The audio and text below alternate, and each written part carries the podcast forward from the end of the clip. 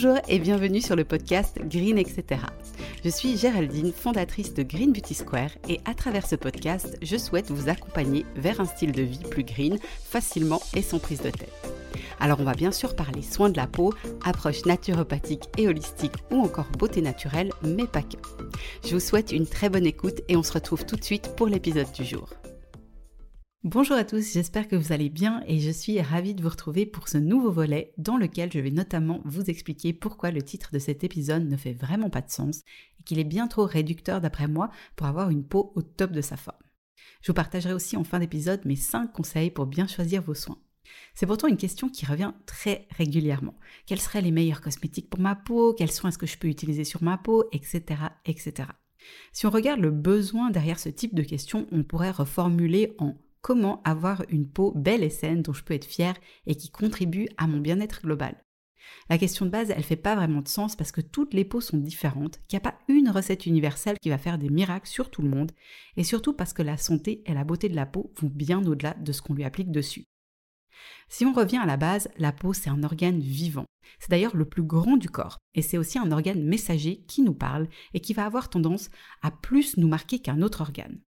Pour la plupart des gens, c'est moins agréable d'avoir une poussée de boutons sur le visage qu'un transit intestinal perturbé parce que ça vient toucher à notre apparence, à notre confiance en nous et à ce qu'on présente en premier aux autres. Pourtant, c'est pas plus ou moins important. Tous les signaux envoyés par le corps sont également importants.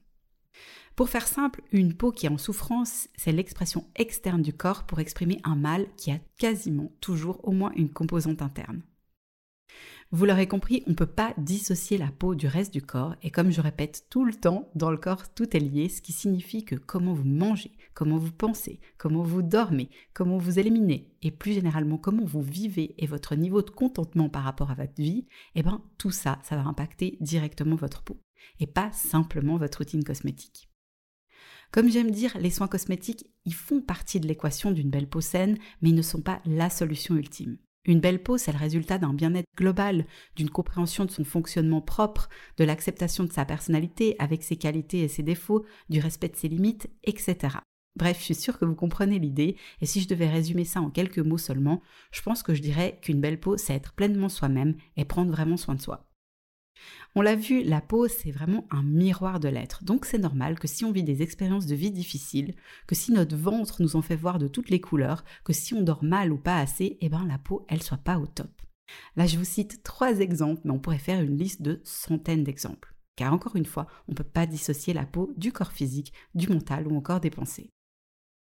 Maintenant que ce cadre ultra important est posé, on va quand même parler cosmétique un minimum et mon but ça va pas du tout être de vous dire d'acheter tel ou tel produit parce que c'est le meilleur, ce qui fait aucun sens comme on l'a vu, mais plutôt de vous amener à trouver par vous-même ce qui vous appelle et donc ce qui est juste pour vous.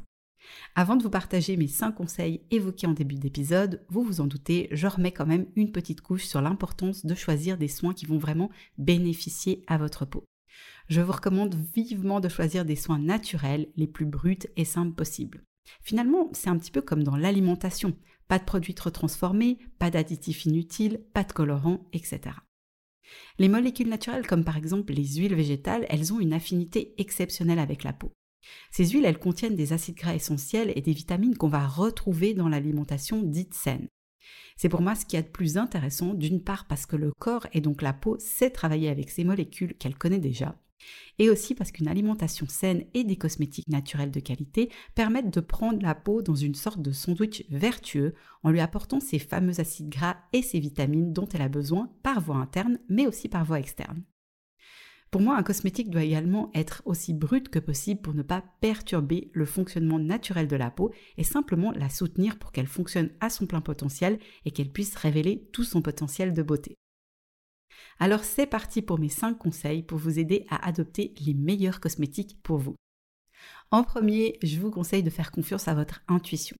Comme j'aime dire, on a toutes les réponses en nous et vous le savez si une démarche et des produits vous parlent et vous appellent ou pas.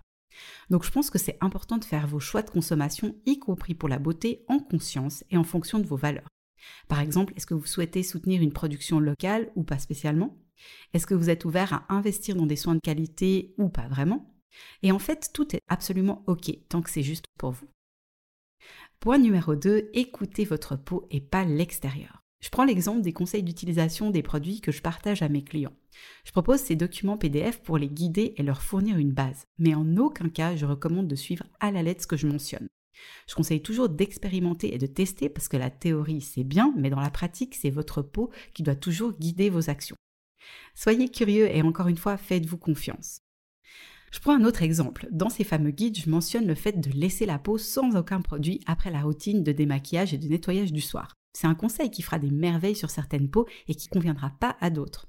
Encore une fois, l'essentiel, c'est vraiment d'écouter votre peau et de faire des tests pour arriver à trouver ce qui lui convient au moment T. Troisième point, testez vos soins, soyez patient et faites preuve de persévérance.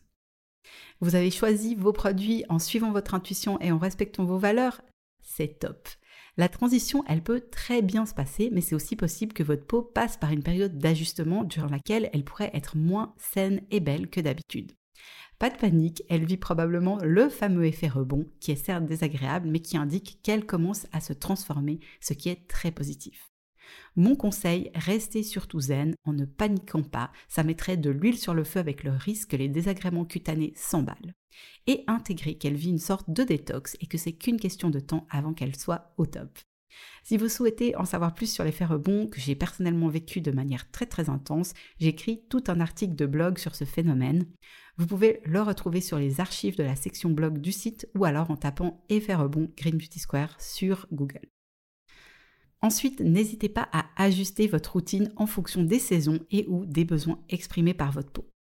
Il ne faut pas oublier que la peau évolue constamment et c'est donc super important de continuer à lui donner de l'attention et à l'écouter pour nourrir ses besoins. Par contre, petit point essentiel, n'oubliez pas à quel point votre mode de vie impacte votre peau, que ce soit positivement ou négativement. Par exemple, si vous buvez pas assez et que votre peau est inconfortable ou marquée par des ridules, bah ça servira à rien du tout de partir sur des produits pseudo-hydratants ou plus riches. Augmentez simplement votre consommation d'eau et ou de ses dérivés non sucrés.